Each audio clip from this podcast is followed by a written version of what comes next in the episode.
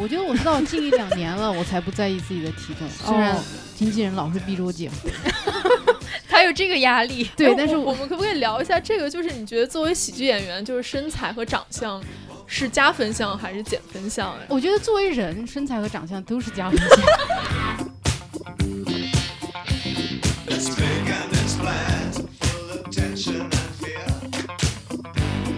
然后吴亦凡有一个灌篮的动作嘛，他就跳起来然后投篮。他穿了一条西裤，但是你能看到。中间的某一部分进行了一个三百六十度的回旋，我当时那个视频被大家截出来之后，我看了好好几遍，我还赶紧转发给我的朋友看。我第一次见到男艺人这么明显的没有穿内裤被拍到，但是我觉得这绝对是个圈粉的行为。真的吗？因为真的，你要也是惊人。OK。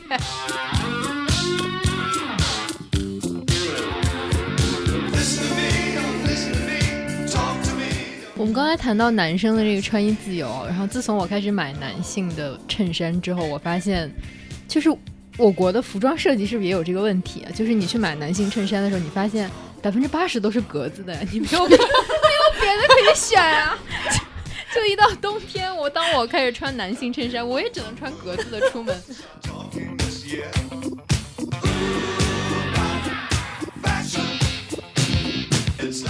你穿比基尼，所有人觉得这是很合适的。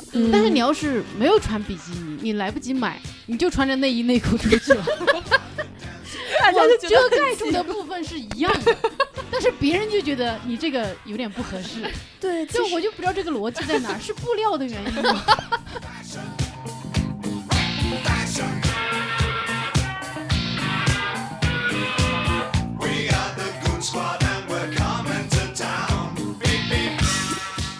听众朋友们，大家好，欢迎收听新一期的《剩余价值》，我是张之琪，我是傅视野，我是黄月。那今天呢，我们又请来了我们的 熟悉的嘉宾，熟悉的嘉宾，单口喜剧演员小鹿。大家好，我是小鹿。然后小鹿呢，这次开发出来一个新的技能，叫做嘉宾自主报题技能。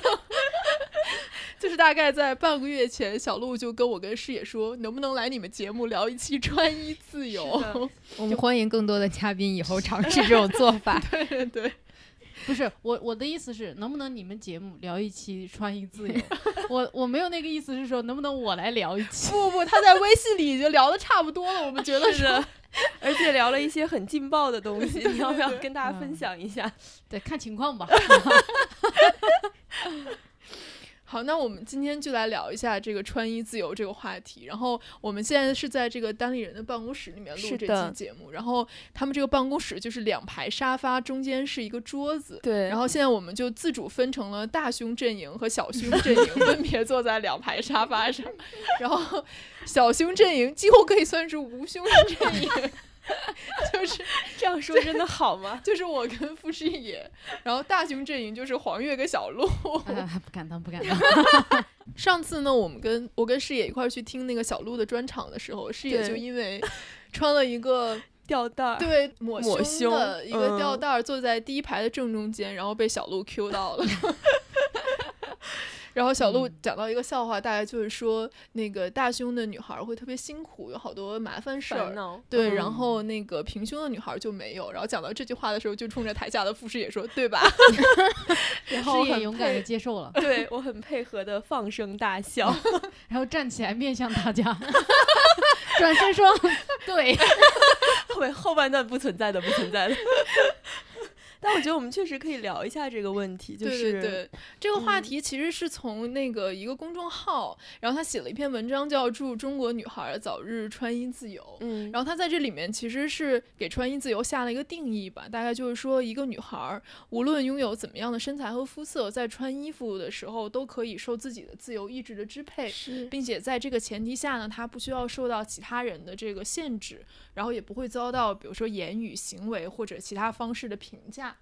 对，而且这个事情起因是因为那个热依扎的事情，是吗？对对对，在机场穿了一个很低胸的一个吊带，然后没有穿内衣。对对对，然后下面就有人评论说什么。呃，就是穿的太暴露啊之类的。然后那篇文章里我看还有说，就是有一种观点是说，觉得如果你的胸大，你是可以这么穿的，是吧？对，他的意思，平胸，你他的就不要意思就是这么穿。说，有很多人是表面上支持女生的穿衣自由，嗯但实实际上他的潜台词是说，只有身材好的人才能对这么穿。对 对，其实就有点像说，很多男生都说我喜欢素颜的女孩儿，其实他嗯喜欢的是素颜也很美的女孩女孩对，嗯嗯嗯，是的。然后我刚看，我看到那个文章，就是说什么，呃，就是那平胸的女孩怎么办？然后就觉得扎心了。哎，我觉得我们都还挺，我还挺羡慕他们两个，至少现在天这么热，他们两个都不用穿内衣。我我们今天我们又穿了吊，我们两个都穿了吊带过来的。然后都没有穿内衣。哦，其实真的很爽哎，这样。对，来，大胸女孩儿发发表一下。对，因为我们公司也有，比如说我们经纪人也是经常，他到夏天他也不穿内衣，然后就贴个乳贴，然后穿一个嗯吊带儿或者就很好看，嗯然后也很时尚。但是你说，如果我们就是胸大一点的女生，你贴两个乳贴，它是会晃的呀。你穿了就贴两个乳贴，然后你穿一件一个 T 恤什么的，嗯它你你走到哪儿他都晃来晃去，然后你我觉得是会给别人造成不自由，虽然我是有点自由了。对，因为你想想你的同事，他怎么他眼睛往哪儿看，对吧？你走到他面前，你兴高采烈他，没有了不看的自由。对你，你手舞足蹈，兴高采烈跟他讲一个段子或者什么，他真的是他要用极强的意志力才能把把自己的眼睛固定在你的脸上，然后摆脱自己的本能。我觉得这对别人造成了困扰。我我自己的话，我我觉得呃也没有那么强烈的需求。你有黄月姐，你有很强烈的需求说，我我我我，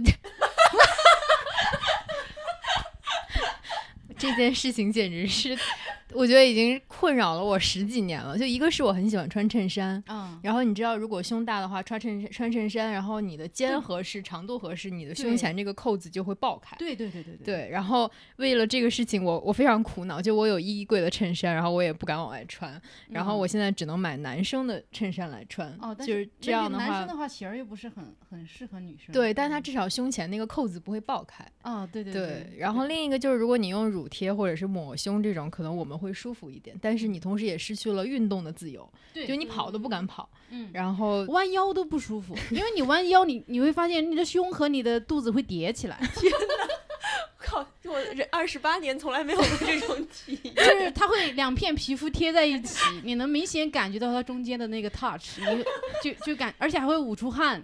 真的，我觉得夏天最痛苦的就是你穿内衣，然后你其实除了后背啊、额头，你出汗最多的其实是胸之间啊。对对对对对，就非常哦痛苦。嗯，哇塞，哦，是因为它内衣把你的胸拢到一起了，就会出汗，是吗？。对，就哪怕你哦穿那种比较宽松的抹胸，它中间也是会出汗的。哦。所以，唉，其实大胸穿衣更不自由。对对对，我还挺羡慕小胸的。对对对，你要是小一点的话，你随便怎么穿，看起来都很时尚。嗯但是你你说，比如说我穿了太低胸，会别人第一眼就是觉得很性感，他会就是觉得性感，然后你其实并没有这个意思，但是客观上它就造成了一种性感。一种客观性感 是对，是我无法摆脱的这种，所以我从来不会在公开场合，我真的是从来没有穿过什么。呃，有一次在我二十六岁生日的时候穿了一个低胸，那天主要也就是为了想纪念一下青春，然后穿了一个低胸的，然后我也发现其他喜剧演员会觉得有点哎。怎么穿成了这样 的那种那种情绪？呃，平时我是不会穿的，因为我觉得我不太喜欢别人注意力在我的胸上。嗯，之前小鹿还讲过，就是说他在台上说那个单口喜剧的时候，一般都会穿呃不会露胸，啊就是不会露沟的会衣对对服，对对因为这样底下的观众就不会注意到你说什么，就对会一直盯着你的胸看。对对对嗯，这正好是我们第一期节目的那个标题，是不是对，就是小性感的？小鹿，就是因为听了我们第一期节目，发表了这样的感慨，就是嗯，对对对，我觉得除了一种客观性感之外，还有一种主观肥胖，就是你稍微胸露的大了一点，然后别人看到你第一反应是，哎，你还挺丰满的，哦然后还挺有肉的。是，我觉得这个确实是因为就是很多人看到我都说很瘦嘛，嗯然后我就说是因为我胸小啊，就是就我觉得这个这个你的就就别人对你的这个胸的判断和他对你评评价你到底是胖还是瘦，其实有很大关系。是是是，而且嗯胸大很显胖，其实。嗯，就是胸大的话，你穿什么衣服，它都前面就顶起来了，对对对导致你整个上半身形成了一种臃肿的假象。我就记得我大学室友，就其中一个室友，她胸也就是也挺丰满的。然后她有一次我们就宿舍夜聊，她就说她一个苦恼就是她没有办法趴在桌子上睡觉。嗯，就是以前读书的时候不是午睡啊什么，就是我从来就是那种毫无障碍的，就是可以就 躺下。对，就直接趴，然后就就是我这个胸前贴在那个桌子上，什么全部都没有问题。然后他就是从来都特别困难这个姿势对他来说。我记得有一次我大学一个室友的家长，然后来楼下见他，我正好下课。回去遇到了，然后我那天穿了一个宽带的背心，他妈妈见到我第一句话说：“哎呦，你长得好富态呀！”然 后 这个词在当时二十二十岁的我的 脑海里，对对对，留下了深刻的印象。第一次有人这样形容一个小女孩。对对，他可能还是很努力，想说拉近一下关系，对你进行一些表扬。对对对对对对，但是其实并没有什么正面的效果。没有没有，我当时倒没有觉得冒犯，我只是觉得很很惊吓，就是 感觉这个词号也可以用来形容我，形容一个二十岁的女孩。所以所以你们觉得胸大对于你们来说，就是是困扰比较多，还是优势比较多？嗯，没有什么优势啊，有什么优势吗？嗯，我觉得是。对我来说没有，就除了这个穿衣服之外，没有太大的这个困扰吧。他并没有说哦是一个累赘啊什么的，倒是还好。但是我之前有想过一个想法，就是我真的觉得要是胸可以放到家里就好了。对，这个之前有一个美国的那个单口喜剧女演员，她也讲过，说她想把她的 pussy 放到家里，然后出去约会的时候就可以正常约会。但如果实在是要用的话，打电话让她闺蜜去家里。给她取来，给她装上。但是我之前真的会有这个想法，就是我觉得胸其实很很麻烦。你说我出门我还要穿个胸罩什么的，其实又捂汗什么的，又真的很很辛苦。但是如果我可以放家里，真的好轻松。就是要用的时候，对，就是要要吸引喜欢胸的男性的时候装上，然后能作为一个装备。就可穿戴，可穿戴装备。对，但是其实这个这个很难实，就不几乎不可能实现。所以我除此之外，其实除了可能是有点累赘之外，其他的。倒是还好，我我觉得这个未来可能会实现，但只能我们这样的人享受。我刚想这样的人就没办法享受。就对我们来说，不穿就是跟没胸一样嘛。然后，然后需要的时候把装一个假胸。对对对。我觉得这胸如果真的放家里了，一定要保管好，不然突然看到还是挺吓人的。我之前跟当时在美国读书的一个朋友去他的一个朋友家里做客，就一个西班牙裔的女孩，她就刚刚做完缩胸手术啊。他的胸原来是 G 罩杯，哦。然后就给他的脊柱造成了非常大的压力，对然后他就每天都偏头痛，因为那个脊柱完全是弯的，嗯。然后他连走路都无法正常的就是挺直脊背走路，然后他就不得不去做缩胸手术，从从 G 缩到了 B，然后在他做这个是不是有点狠？小小鹿心想 C 还是需要的。因为那个女孩真的很瘦，我觉得她可能确实被她累赘了太久，她太想对。然后我当时去他们家看她的时候，她她的一个艺术家朋友，然后在她手术之前给她的胸做了一对胸膜，就拿石膏做了一个模，那个膜就放在一个桌子上。然后我发现我可以把脑袋放到她的一个胸的那个模型 里面。哇！然后就真实的感受到了那个可怕啊！是是，对。不过当时我觉得挺有意思的一点，就是那个西班牙裔的女孩，她也会担心，就她如果做了这个缩胸手术，她男朋友会离开她。嗯，就她当时手术之前也犹豫了很久，也有跟她男朋友反复的协商，就是你你会不会因为这个离开啊什么的。然后我昨晚我最近不是在看那个小欢喜嘛，然后我昨天就看到三十多集，就是那个季胜利和刘静他们家，就是刘静不是被诊诊断出来得了乳腺癌嘛。然后她就商量说，到底是化疗还是切除？然后那个她老公就说，要不就切除吧，这样可能比较好。然后刘静就说，但是这样的话，我就不是一个完整的女人了。然后我听了之后就震惊了一秒钟，原来自己不完整了很久。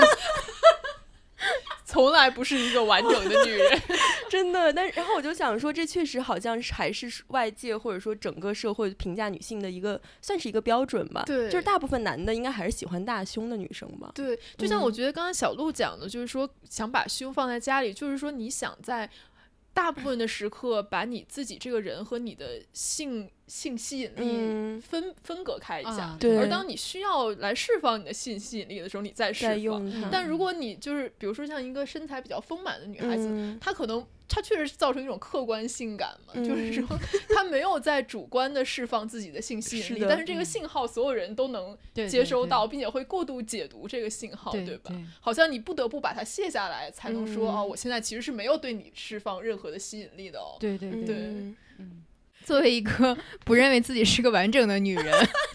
然后性吸引力比较低的人，你的感受如何？其实我觉得我还好哎，但是就是就是我一直都觉得我平胸是一件挺好的事情，是一件骄傲的。对，就是我还挺骄傲的，就是我觉得我发现所有平胸女孩都很骄傲。是吗？就是我我很好奇一点是说，是不是所有平胸女孩女孩都觉得自己平胸是好的，还是说真的有人觉得说这对对她造成一个困扰？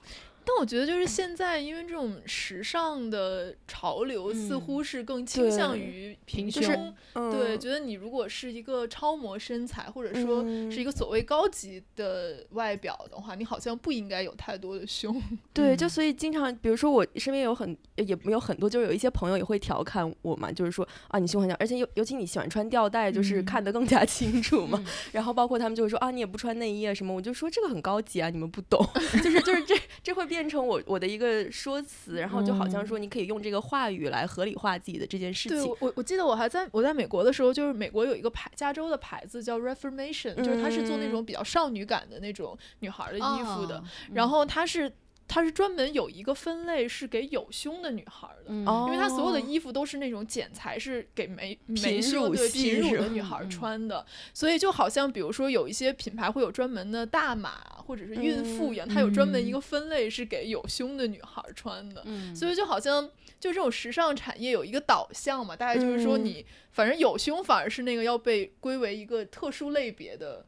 这样的一群人，而没胸，大家似乎认为是更正常。这个我觉得有点奇怪，因为像在美国，其实大部分女生还是比较丰满的。是的，是的。这个还挺有意思，但我就不知道这两种话语就是它是个平行的关系还是一个什么？因为像比如说像我们肯定是你会觉得说你可以用这个高级时尚或者 high fashion 的话语来合理化这个行为，但我就不知道其他的人或者说跟我们不一样的这些人，就是他们会不会真的因为自己胸小而感到困扰，或者说如果他们的伴侣很在意这件事情的话，就我不是很清楚。我我的感觉是还是看脸了。真的还是看人的整体感觉。你说你要是脸长得太太过分，然后你说你再挂你两胸上挂两个脑袋也没有用。男生他虽然说看胸，但是他还是先看看脸再看胸。我我的感觉，他不可能就盯着一直盯着你的胸吧，对吧？嗯嗯。但是我觉得可能，比如说女生在看同性的时候，跟男生在看女生的时候，可能还是有一个视角上面的很不一样的地方吧。就比如说，我觉得我很少注意到同性的身材。就比如说他腿好不好看呀，或者他有没有胸啊，就是我好像比较少往这个方面去联想。见到一个，那是因为你没有缺陷。真的，我我的缺陷不就是没有胸吗？不是，但是你自己潜意识里你不觉得这是个缺陷？我就会注意同性的身材。比如说我刚认识你俩的时候，我一直盯着你俩的身材看。我特因为我是那种从小小腿就很粗的小孩，我到到大是一个腿很粗的女人，所以我特别。喜欢关注别的女生的腿，然后我连看毛片我都会盯着女生的腿看，以至于太过于的分散了注意力。我经常看到重点，对，就已经忽略了重点，就觉得哇，这女生腿这么好看，她为什么要干这个？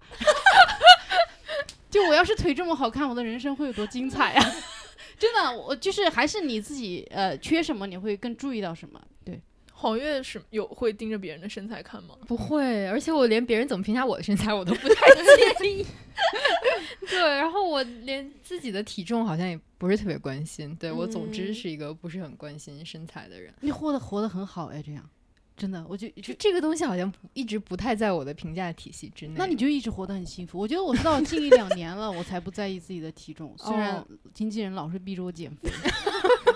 这个压力，对，但是我们可不可以聊一下这个？就是你觉得作为喜剧演员，就是身材和长相是加分项还是减分项呀？我觉得作为人，身材和长相都是加分项。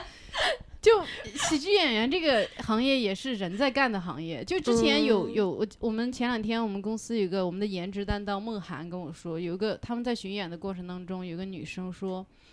哎呀，就挺好笑的，说单立人的演出特别好笑。哎呀，就是没有拍照，因为没有一个人长得好看。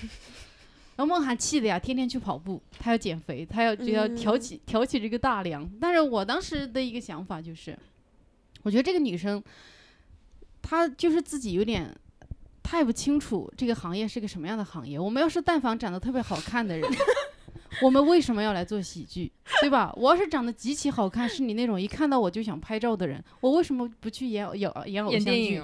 做喜剧演员多辛苦啊！你看你演普通的所有东西，你就自己演就行了，就是所有东西都是别人的，只要你那副皮囊去演就 OK，对吧？但你做喜剧演员，你是需要有你自己的想法的。你像呃星爷啊，什么呃金凯利这些人，他都是所有的角色都是有他自己的想法在里面，是他创造出来的。那我们所有喜剧演员也是这样，比如说我们又是编剧又是呃演员什么这些，皮囊是最不重要的，你需要后面的别的支撑，对吧？那你说喜剧演员在台上，但凡你长得好看一点，你比如说呃像这个呃咱们这个单口喜剧圈子，像庞博，就是交大吴亦凡，他还蛮帅的，我觉得。他对他长得很好看，有吗？我我我一直对他的颜值表示不太能理解，就他不是你的菜。但你你你这样，你再看看别人。要有对比，对你说所有的我们所谓的颜值担当，你放到三里屯去看一看，担当个毛线，担当什么担当？对，那你就是要看这个群体。其实你要客观的说，所有喜剧演员都只是长相普通，甚至有点偏下。对，但但但凡能站上个普通，就会被观众一直说啊，我喜欢你，你长得好看什么的。每次有观众夸我好看，我自己心里都呵呵一笑，谢谢。就是非常清楚，就是自己的颜值就是个中间档，但是你不要丑到影响他们就好了。我就觉得是这样。有有丑到影响观众的 演员？我觉得对于女演员来说是这样，就如果说你长得不太好，别人。特别容易评价你的长相，他一上来就攻击你丑啊、胖啊什么这些东西，特别难听。但男演员很少有人说你这个丑逼，对吧？男演员大就是对这个长相什么的要求不是很高，甚至比如说你要是真的长得过于的，就是角度清奇的话，还能成为你的梗。我们有个演员就特别特别有意思，他叫徐志胜，一个一个比较新的演员，还在上研究生，他长得非常有特点，然后他的可能前十分钟的。这就人生当中前十分钟的段子都是关于自己的长相，哦，就是长特别好，大家都说他什么祖师爷赏饭吃，就是 这真的是夸他，对他一一看到他你就觉得，因为他他的长相成为了一个不可忽略的因素，然后他会对这个进行调侃，然后你就发现每一个点都打到了你的心里，就大家对于一个。长长相不符合传统审美的人，你会有什么想法？然后他都给你说了，你就觉得哇，你说中了我。对，确实，但我觉得整体，你如果长得更好看，肯定更好。庞博是我唯一见过有一个现场，我见到一个观众，他来看我们的演出，他的手机屏保是庞博。哦，就说你一定得是长得好看，别人会把你当屏保，对吧？嗯，那他就可能是我唯一见过一个人是真的被人当屏保，那还是长得好看有优势呀。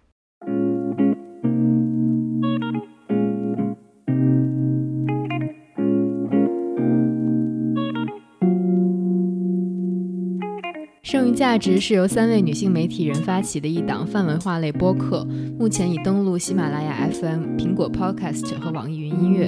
您可以在以上平台搜索“剩余价值”，点击右上角订阅按钮订阅我们，也可以关注新浪微博剩余价值 Surplus Value 与我们互动。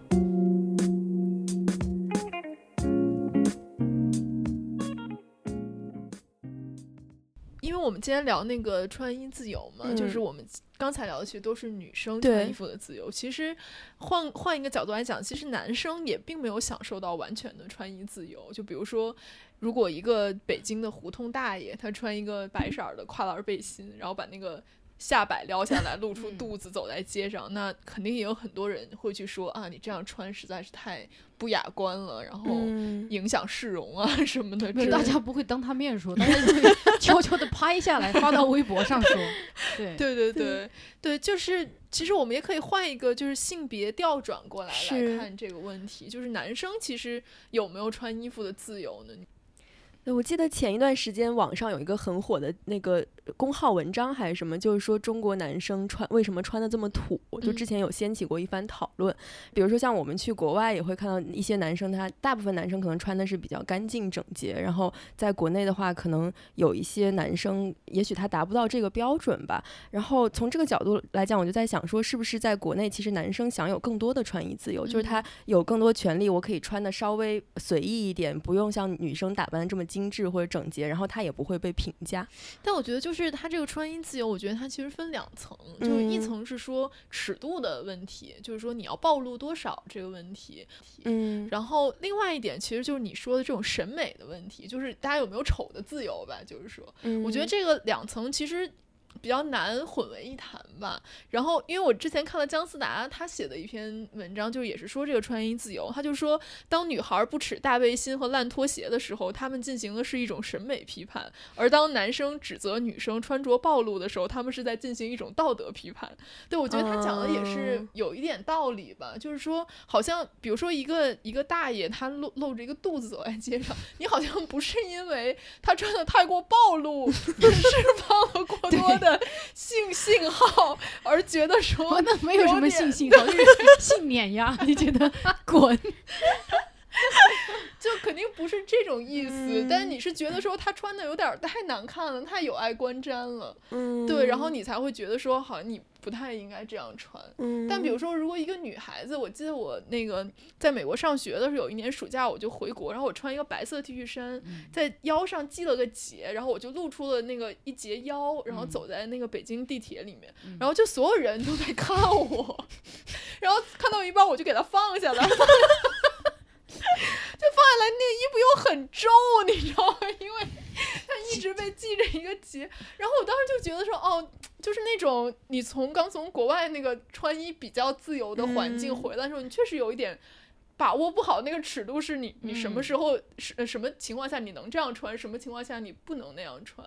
对，但这个时候显然大家不是因为。我穿的丑而看我，是因为我穿的太暴露了而看我。对，但是我觉得暴露这个问题，其实更多来说就是一个对于女生的问题嘛，就是女性更容易被 sexualize，就是即便你露个腰也会。对，但我觉得小鹿真的应该讲一下上次我们聊的问题。就上次小鹿说，觉得女生呃就是不穿胸罩，然后会凸点，就有点像男生不穿内裤 上街。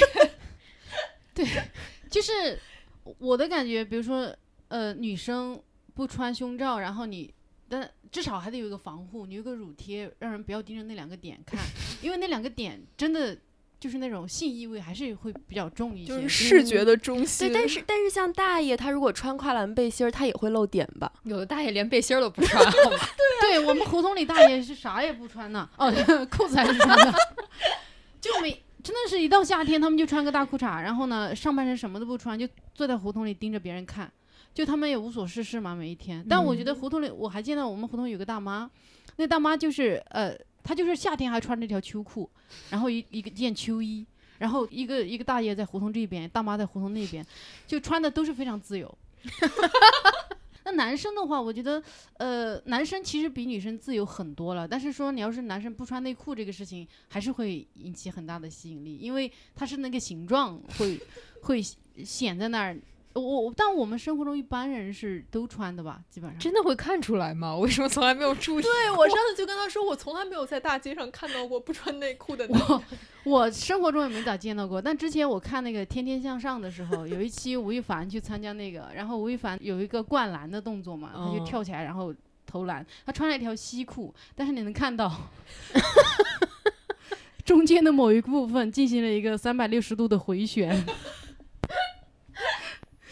我当时那个视频被大家截出来之后，我看了好几好几遍，我还赶紧转发给我的朋友看。我第一次见到男艺人这么明显的没有穿内裤被拍到，但是我觉得这绝对是个圈粉的行为。真的吗？因为真的很，你要惊人。OK，哐嚓一个三百六十度托马斯回旋，在裤裤子里面转了一圈，就是在他腾空的瞬间。当然这是我自己个人的观感哈，我觉得说看到吴亦凡。的这个 还是一个视觉盛宴啊，但是其他的时候，我不知道大家有没有记得《老友记》里面有一集，就是那个是是 Rachel 还是呃 Monica 找了一个 date 的对象，然后那个对象就是不穿内裤，他就每一次 就是他第一次去见其他的那几个哥们儿的时候，他就自己穿了一条运动外裤，重点是那种裤子，你要是里面不穿内裤的话，你随便摆一个造型，所有的这种部件都会被别人看到。那个男生就是到了咖啡馆，然后他他站在那儿跟那两个男生聊天，他就咵一下把腿跨在那儿，然后你知道那个那种大短裤它是很宽的嘛，然后那两个男生在旁边一眼就看到了他的蛋，然后就。就男生都会引起极度的不适，男生和女生都不愿意看到别人的蛋。哎呦，这说到这儿，我想起来，微博上以前会有人发那个抖森的那个穿紧身西裤的照片啊，然后就会看出他的尺寸，然后下面就会有迷妹排队说“我可，我可”，哇，是吗？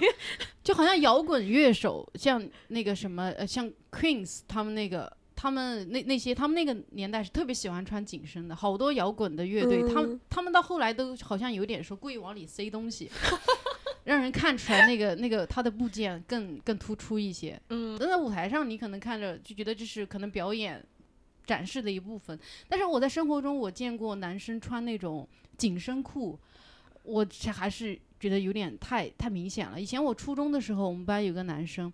他就是可能是全校唯一一个爱穿紧身裤的男生，而且他穿的是那种灯草绒的那种紧身裤，他就是勒得巨紧，就全班人都能盯着他的裆看。他往哪边摆，你都能看到他当天摆在哪一边，大家会背后议论他，尤其是在小地方。其实真的是，你越小的地方穿衣越不自由。嗯嗯，我觉得刚刚黄月讲的那个还挺有意思，因为我之前看到就是很很红，就是一个娱乐博主，他就发过一个微博，他就说，就很多那种男明星的一些比较裸露的照片嘛，比如说没穿上上身啊，或者是什么这种性感的照片，底下的这个女粉丝都会说我可，或者说可以。哎，我就呃，对我就不说，比如说，比如说哥哥操我之类的这种这种话，然后他就说，很多人就讲说，你看你们总讲女权，对吧？就如果这个事情倒过来，比如说一个女明星拍一个性感的照片，如果底下有男的敢这么说，你们肯定说他性骚扰。但如果换过来是女粉丝这样说，你们似乎就觉得没什么。然后他就讲说，他说这个事儿吧，你不能这么比，就是因为在现实生活中吧，女生被性骚扰和性侵的概率实在是远远大于男性，所以当。当一个男生说我想要上了你的时候，女生是真的有可能对，就是女生感到的是一种真实的威胁，对对。而一个女生说我想上了你的时候，她对她其实多半是一种意淫，她没有办法付出实践。我们刚才谈到男生的这个穿衣自由，然后自从我开始买男性的衬衫之后，我发现就是我国的服装设计是不是也有这个问题啊？就是你去买男性衬衫的时候，你发现百分之八十都是格子的，你没有没有别的可以选啊。就一到冬天，我当我开始穿男性衬衫，我也只能穿格子的出门。然后另外，我觉得还有一点就是，中国的男性是不是长期以来他们穿什么是由女性来决定的？就比如你小的时候是你妈妈给你买衣服，然后你有了女朋友，然后有了丈有呃有了那个妻子之后，就是。就是你的意思说，男性穿的丑只能反映女性的审美 不行，是吗？我是觉得他们一直没有把这个审美当成一件很重要的事情。我觉得，我觉得很多人是这样，就是他们也不觉得说我穿的好看是重要的，或者说，就是，他们不太在意这个。好像觉得女性才有这个审美的负担，就是你需要承担起这个责任，你需要让别人看的好看。但男人好像大家传统的思维里觉得说，你男人有能力能挣钱，对，能挣钱，品质不败坏。就 OK 了。对，但我觉得就是男生其实他的一个穿衣禁区就是他不能穿的像女生，嗯，对吧？我觉得这是一个很重要的穿衣禁区。就比如说现在如果一个男明星上电视，他那个耳钉要被打码，对吧？然后不能真的吗？是的，是的，要被摘掉，就很很很可怕。就是你会看到一个人这个耳朵好像 有一个马赛克，不是你乍一看觉得他耳朵好怎么这么大呀？然后。就像如来佛那个耳垂一样，然后你再仔细看，其实上面被糊了一层马赛克。OK，对，然后就或者说，比如说男明星现在都不准留长头发，就你看所有那个池子上电视的照片都戴着一个帽子，对对对，把他的脏辫藏，对，把他的脏辫藏起来。但是女生其实我看到很多女明星是有脏辫造型可以上电视，所以我就觉得说好像脏辫不是问题，问题是说他脏他能变脏辫？对对。问题是说，如果你能编脏辫，你必然是一个头发比较长的人嘛。嗯你如果头发很短，你没法编嘛。所以就是说，长发它就是不能上电视。嗯就我觉得这种从审查到一些就是生活当中大家的这种目光的审视，其实都是反对男生有任何女性化的特征的。对我们的现在男性不能有女性装扮，就是你嗯所有上电视，这个是非常严厉禁止。你像像以前奇葩说啥的，啥你看潇潇他们还能穿裙子呀什么的。嗯现在我不知道，反正至少电视是绝对不行，就一定嗯不能有男生反串女性角色，但女性还可以反串男的，嗯，这个还行。对，我就记得我男朋友，因为他是就是他头发比较长，然后他是嗯。自来卷儿，然后他嗯。懒得弄头发，他在美国上班的时候，他就嗯。会扎一个辫子去上嗯班，嗯。就是扎一个这种上面的这种嗯。揪揪，然后他在美国就是这样去上班都没有人管他。嗯。然后他刚回国的时候就扎这个辫子去坐地铁，嗯。然后就有一个熊孩子问他说：“叔叔，你为什么要扎小辫儿呀？” 然后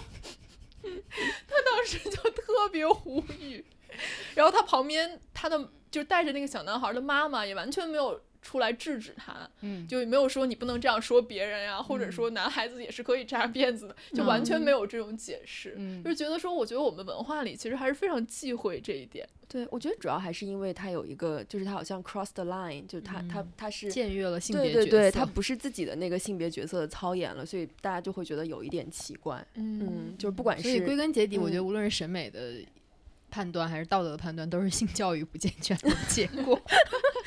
就你既不能接受别人的器官在你眼前晃，然后你也不能接受一个男性的性别角色去扮演女性的一个外表啊之类的。嗯，嗯我觉得其实还有一种论调，就是说你穿衣服其实是一种自我表达嘛。嗯，就比如说，他是有点把就是穿衣自由向言论自由这方面来靠拢。总而言之，最后归根结底的所有的自由就是自由，其实是对对对，就是嗯说你自我人每个人是有一个自我表达的自由。我这样穿是因为我要传递出一个 message，、而你嗯不能不让我传递出这个 message。但同样，嗯就是他也要遇到一个问题，就是说言论自由它其实也是有一个边界的，就是说，比如说你不能冒犯别人，你不能有嗯歧视性的言论。那比如说穿衣服是不是也有这个问题？就是说嗯你当你嗯穿的过于。当你表达的一个东西会有可能冒犯到别人的时候，这个时候你的穿衣自由是不是应该受到限制？那因为我之前听一个播客节目，那女生好像特别生气，关关于她爸爸阻碍她不穿胸罩这个事情，嗯她特别生气。但是我自己的一个想法，我为什么不愿意在长辈啊，或者是我的同事面前穿那么少，能让人看到这个第二性征？是因为我觉得，要是我的穿衣居然激起了我长辈的性欲，我这个想法真的让觉得很想去。死。就是我主动去触发那个开关，那真的太可怕了。因为男、嗯男的，你不管他是你长辈还是你的晚辈，他都是男的。你要穿穿那样，他自怎么着，他脑子里会过一下。我觉得你你让长辈把你跟他在脑子里过了一下，我觉得真的太罪恶了。但我觉得这个问题就是说，如果是这样的话，就是说男性是永远都无法克服他的生对，物本能的吗？过一下对，或者说，或者说是因为我们 或者说是因为我们教育，或者说我们这个社会的规范，造成了现在这样一个结果，让所有的男的都觉得说，只要女性在他们面前穿的稍微暴露一点，然后然然后他又很丰满的话，他就会往那方面想呢。我觉得是生物本能吧，你没有办法靠你的知识或者你的文明程度去改变。但但如果这样的话，那比如说在西方呢，就是西方就是他们其实是比我们享有更多穿衣自由，那那些女生他们她们也会对对 对，我我觉得这是一个脱敏的过程。就对其实这个跟性压抑还是很有关系的，对对，就当一个社嗯会普遍性比较压抑的时候，你但凡有一点哎呀，一点点都能给你燃起你那团火来。就我前两天在那个西澳大学，我不去那开专场，我演出的那个酒吧外面那些大学生在一起聊天嘛。嗯其实冬天我觉得挺冷的，结果我就看到那女生在外面聊天，就是她就穿了一个呃短裤以及一个抹胸。基本上他身体就挡住了一点点部分，我我因为我自己的感觉，我觉得这种穿着的话，可能是在夜店什么的是会比较适嗯合，对吧？但是他就在公共场合就这么穿，但是你感觉其他周围所有人都觉得好像没什么。对，那还是嗯他们习惯了这个，因为那边女生很比较喜欢这么穿。那你天天看到，你就觉得，哎，这是个很正常的东西。提到刚才知琪说那个就是穿衣自由的边界在哪儿，我觉得边界应该就是不穿衣服吧，因为西方很多的游行示威，它抗议的方式就是不穿衣服，就是裸体嗯游行嘛。嗯就是当衣服作为一种普遍规范被接受，就是你一定要穿了衣服出门的时候，那不穿衣服应该就就无论你的诉求是什么，他可能在这个游行的语境下都是一种反叛吧。所以就只要穿了就可以，是吗？对，我觉得是，就是这样，还要怎样？我我突然想到一个故事，刚刚小鹿讲的时候，我想到就是我我那个一六年就毕业的时候，我就自己从那个美国东岸一直到西岸去玩嘛，然后到那个旧金山的时候，我就在那个金门大桥下面，它有一个沙滩，然后我就自己去走，然后那边就是有很多裸体的那个男男生，就外国男生，然后呢，我就因为我一开始不知道，我就我就自己往那边走，然后走着走就觉得这个气氛非常 微妙，你知道吗？就是，然后我就觉得说，我就，然后我当时就在想，我就感觉说，他们看到我其实也有一点害羞，就是他，然后我就在想说，是我走到了一个禁区吗？就是是是这个地方穿衣服不能进，对，是这片沙滩只能只能裸体在这儿吗？然后，但是我后来又想说，因为我是一个亚洲女生，就如果比如说我是一个白人女性，他们是会不会就没有那么局促？他们可能就会觉得说，在他们的观念里面，一个亚洲女性，一个穿着衣服的亚洲女性走到这里，会让他们觉得非常就感觉另外一个世界涌进来。对对对，然后我当时是就边走边反思，然后还用余光扫了一下，有几个人这样走过，我就就是就这样扫了一下，然后就假装淡定的继续走。后来后来我就又离开了那个山，但是但是那个下午的体验让我觉得就很神奇。但是你也就无法分析说到底是因为我这个种族，还是说因为我是穿了衣服，他们没有穿衣服。那我觉得很多人出来反对这个穿衣自由，他的观点就有点像你说的，就是说穿衣服要看场合。对，比如说你在一个沙滩上，你可能穿的少一点，哪怕不穿，可能也没事儿。但是你在大街上，似乎就。这样就不太好。对，而且就在那个沙滩，我的感觉就是说我穿了衣服反而很奇怪，就是感觉他还是需要看一个氛围。就其就是其实你在各个场合都是有 dress code 嘛，就如果你在一个裸体沙滩，你穿了衣服，确实你会显得很异类，有点冒犯别人。对 对，哎，我但我感觉，比如说在沙滩上穿衣服这个事情，我一直有个一个想法，就是你看哈，你穿比基尼，所有人觉得这是很合适的，但是你要是没有穿比基尼，你来不及买。你就穿着内衣内裤出去了，大家就觉得盖住的部分是一样的，但是别人就觉得你这个有点不合适。对，就我就不知道这个逻辑在哪儿，是布料的原因吗？为什么我穿胸罩、穿内裤在沙滩上走，别人就觉得我特别不合适？但是我要穿着一个可能遮盖的部分更少的比基尼，别人就觉得这个很 fashion。这个就是内衣内穿和内衣外穿的问题。我觉得这就跟我去山东有一年过年，然后看到街上那个老头老太太都穿着睡衣出来买菜、出来倒垃圾一样。我也遇到过一次，极其诡异。大家在那个逛超市什么的，然后也就穿着睡衣。就我们冬天在冬在家里穿那家居服，嗯嗯，对对对，上就分两件的那种。对，好多地方有这个。我之前出来穿，然后还有穿着那种拖鞋，就是大棉拖鞋。对对对，就是这种你走在街上你也觉得会有点怪，但其实它该遮的也遮住，而且人家也不冷，对不对？是是是是，我我也被震撼过。我之前还拍了好多照片。我之前去，我去那个，我之前有个案子去灵璧，一个安徽的一个小。一个一个县，然后我去那的时候，我一开始第一次我以为这是个意外，是吧？结果你后来发现，就感觉那个睡衣睡裤的覆盖率达到了百分之五十以上，所有人都这么穿着出来，然后散步啊、逛街什么的，感觉哦，其实这个挺自由的。对嘛，就是人家想穿什么穿什么，挺暖和的。对，但我觉得还有一个问题，就是刚刚视野其实也讲到，就是比如说在西方，其实它是大家心里都有一个 dress code 的这样一个意识的，就比如说去上班应该穿什么，参加 party 应该穿什么，嗯，然后比如说去沙滩度假应该穿什么。但中国人真的鲜少有这种意识，对对 对对，我们没有那么强的形式感。对对对，就是他觉得，尤其是如果你穿的过于拢，比如参加婚礼，最明显的就是参加。婚礼经常是说，像我们这种比较年轻的、爱美的女孩子，可能就说人家婚礼对吧？人家希望比如说拍照好看呀，或者是什么的，你不要穿的太过分，对吧？但是有很多，比如中年男性，就穿个什么大背心、大裤衩儿去参加人家婚礼，然后人家一到照合照，就他那块就得裁 下去。嗯，但可能他请柬上都写了，比如说我们这个婚礼要求大家穿成什么样，但是就不会有人遵守。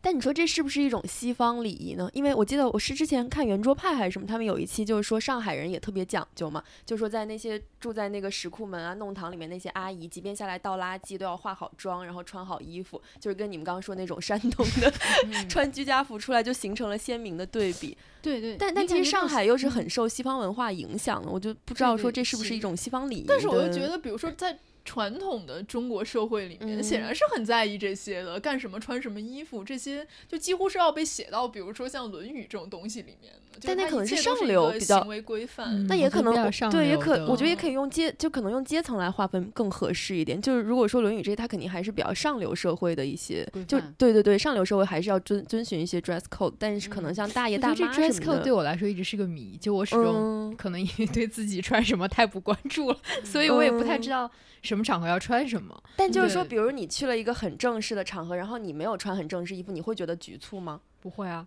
因为就像比如之前去什么日本大使馆参加活动，他就说要穿正装，我能找出来的正装就是一男士衬衫、连一条连衣裙。但我因为我又从来不穿高跟鞋，我就只能穿一个小皮鞋、小皮鞋。然后。没有没有没有，穿我穿我当时去参加一个好朋友的婚礼，他对我的唯一要求就是你不要穿运动鞋了。对，我觉得我能做的就是尽量的整洁干净，然后呃，在我看来比较得体了。你要让我一定去符合那个规范，就很 fancy 的礼服和高跟鞋，我确实没有，而且我觉得我穿了会不舒服。我有个比较切身的体会就是，呃，我跟我男朋友出去吃饭，如果我们去比比较好的餐厅，他一定要换换稍微，比如衬衫啊，衬衫加长裤，嗯，他一定不会说穿个短裤 T 恤他就去了。但我自己的感觉是说，我能付得起这个钱。我自己去那儿穿什么东西 是吗？不都行嘛？对，但他他的就是他就会有那个可能根深蒂固的想法，就是我的我的穿着要跟我今天晚上这个这个吃饭的这个氛围要搭。嗯，对，但我我们可我这个想法可能还是有点就可能比较比较农民的这个想法，就是我觉得我付得起钱了，我还要为了你委屈我自己穿的多么的正式嘛？但是我这次呃去澳大利亚，我感觉到的是他们整体有这个思维，就是什么时候穿什么。因为可能因为他们是本身是英国人，这种思维更强一些。比如说他生日的时候，我们去一个比较好的牛排店吃饭，他爸妈都换了衣服，就我们白天穿的衣服跟晚上不一样的。然后我本来是没打算换的，我打算穿着我的帽衫就去了。但是我一看楼下怎么都换了，赶紧回去换上什么裙子、靴子什么的。因为你还是想说，呃，不要是成为那个唯一的奇怪的人。后来我进去之后发现，果然每一个人在里面的人家穿的，就是你感觉跟氛围还是比较搭的。对，可能我觉得还是有闲钱了之后，生活比较 舒适了，会对这些东西自己有一个要求，为了让自己感觉好吧。嗯。嗯，我觉得就是从这个话题也可以延伸一下，就是我们现在对于。你穿的是不是好？你是不是懂搭配？这种好像变成了一个特别重要的要求。对，就是因为刚当时小鹿去澳洲玩的时候，就跟我说那边特别冷，然后他每天就是瞎穿，就是随便抓起几件衣服就穿到了一起。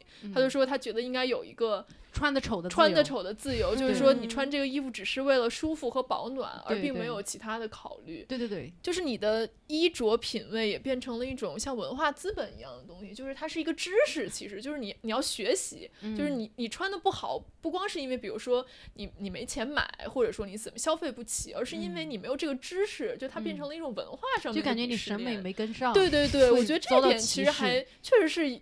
就让人穿衣服非常不自由了 所以你有这个负担吗？他没有啊，你看他穿的多好看，那是因为他吸取了知识，像我都不知道这是个知识。但我觉得这个问题是说，就是他成为一个负担，是因为总有人要去这样评价他们。对，就是掌握知识的人一定会这样子，就有点像居高临下去评价别人嘛。就会别人教你，对，就会就会说，比如说你看到一个人，你会评价他说，哦，觉得我觉得他穿的土，我觉得他穿的丑。但是你要怎么去改变那些掌握知识的人呢？就是你要怎么去教导他们说，你不要去这样评价别人，人家其实是有穿衣自由的，人家穿的就人家穿的好看和不好不好看都是他的自由，就你不要把别人纳入你的评价体系里。嗯，就是我觉得这其实是比较难的一个问题。对，就是我觉得就是感觉这两者就是会有一些矛盾，就是一方面我们希望大家都穿的呃都能有穿衣自由，另外一方面其实我们还是希望大家穿的好一点，对吧？就是。就是就比如说你，你就说为什么中国男的穿的这么丑？其实他这个含背后意涵是说我们还是不想要看到别人穿的丑吧？对，我觉得这个就是这个这个态度上是有一个矛盾在里面。对，而且这个就是这个界限，我觉得也是模糊。就比如说有的人会觉得，就每个人对什么穿的好，或者说就审美这个标准是不一样的嘛？可能有的人嗯觉得说你穿的整洁就可以了，我买几十块的 T 恤、嗯牛仔裤，我只要就是不邋遢，就是就是这个标准就可以。然后嗯有的人就会觉得说，在这个基础上，比如说我要买更好的品牌，我要买更贵的衣服，就是嗯其实这里面还是有很多细微的差别的。对，而且我觉得就是这个经济资本和文化资本在里面是可以转换的。就现在越来越多人教你说，你不要去买奢侈品，那个不值那嗯个钱，你只要掌握了搭配的知识，你什么五十块钱的 T 恤也可以穿出来很好的效。就是它其实是用那个经济就是文化资本来置换了这种经济资本。嗯对，就告诉你说，你也不需要很有钱，但是你一定要掌握这个知识。我觉得这次我看到就是西方国家好多这种，就你们在美国肯定也见到特别胖的人，对吧？嗯那种就是胖，哎呀，胖到就超出我原来的想象。嗯就那边女生，我觉得你胖到那个程度啊，很难有什么、呃穿衣自由，因为你自己把自己给限制住了。但是我觉得在他们现在西方国家，这个比较好的事情就是，你再胖，你总能找着你合适的衣服。在啊在中国，就是好多像，因为我们生产的主要就是适合绝大多数人的这样的衣服，这种码子什么的。对，好多胖人是找不着什么合适的衣服，因为一一旦人，我觉得你要是没有比较合适的衣服穿的话，其实对自信是个巨大的打击，你感觉你被这个世界拒绝了。嗯，但是在西方国嗯家的话，就是它好像是产业就在帮助你实现自由。我觉得这也是我比较羡慕小胸人士一个原因，就是他们嗯选择往往更多。啊，对，哦就漂亮的内衣，其实它只有 A、B size 的，就没有更大的。对对对，哎，我你对为什么漂亮的内衣？对啊，为什么？对，为什么呢？我记得我高中的时候有一嗯次去逛商场，然后就被一个店员拉进去，然后买内衣，然后我跟他说了我的 size 之后，他就把我领到了一面墙前，全都是大红色的。还有肉色，对，然后就带着金色的蕾丝边，然后我就说我想要那边的，就是颜色素一点的，或者是带淡一点的。他说没有你的号码，我就觉得受到了巨大的我也是伤害。，我也是，他就是告诉你只有这个，这好是材质的问题吗？还是说不是，就是 size，就是它很多漂亮的就是没有。嗯但我觉得内内衣这个好像可能还是跟之前我们聊那个 high fashion 的有关。就其实很多好看的内衣，它都是做那种很平乳系的，就是就比较有但我设觉得它材计感的那一种。质可能也是因为它是很薄的，比如说对蕾丝啊就是它没有钢圈，它没有那个聚拢丝的功能，是就完全所以它就没没有办法生产给就是嗯，大胸的女孩就可能它还是装饰性大于它的使用功能。然后因嗯为我们不需要使用功能，所以我们可以买 有装饰性更强的内衣。不是，然后我觉得是不是中国的女嗯性消费者绝大多数是 B 啊？就是我觉得嗯 B size 的那个尺样式是会最多一的也有可哦能。就到嗯 C 的话就。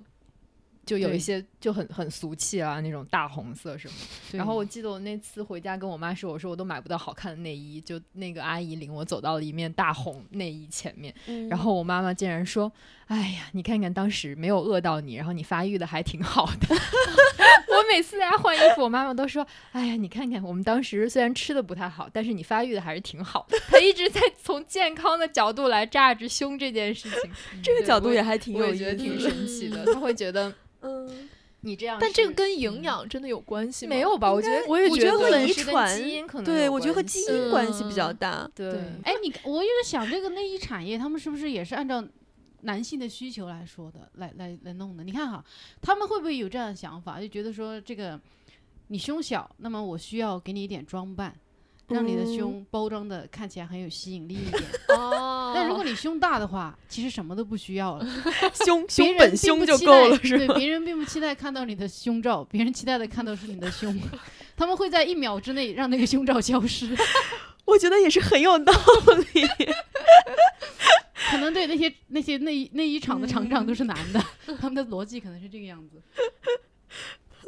好，那我们今天的剩余价值就到这里，然后谢谢小鹿贡献了一整场凡吗？最精彩的是吴亦凡，我们会回去找视频的。对，够我找了，找不着了。现在没，现在好像真的没有。那天我也去搜了，他 说完之后，好的，嗯对，我们就结束这样一个不时开车、车速不低的对话。对，其实但其实我觉得今天好像没有什么特别的，就是硬的知识，对，然后也没有什么具体的结论。就我觉得这个关于穿衣自由，或者说这自由的边界在哪里，可能对我们来说也也还是一个在探索的问题。对，我觉得其实它也不光是探讨出来的，我觉得主要嗯还是尝试，就是实践出来的。你是鼓励大家去裸奔，对，不是刚刚黄月已经说了，底线就是不能光着，但家可以在这个基础上多探索一下这个边界。底线是不能在北京的大街上光着，你感觉光着在其他很多场合也是适合的，对吧？只是在一定的环境里不能光着。嗯，对。好，那我们今天的节目就到这里了，下次再见吧，拜拜。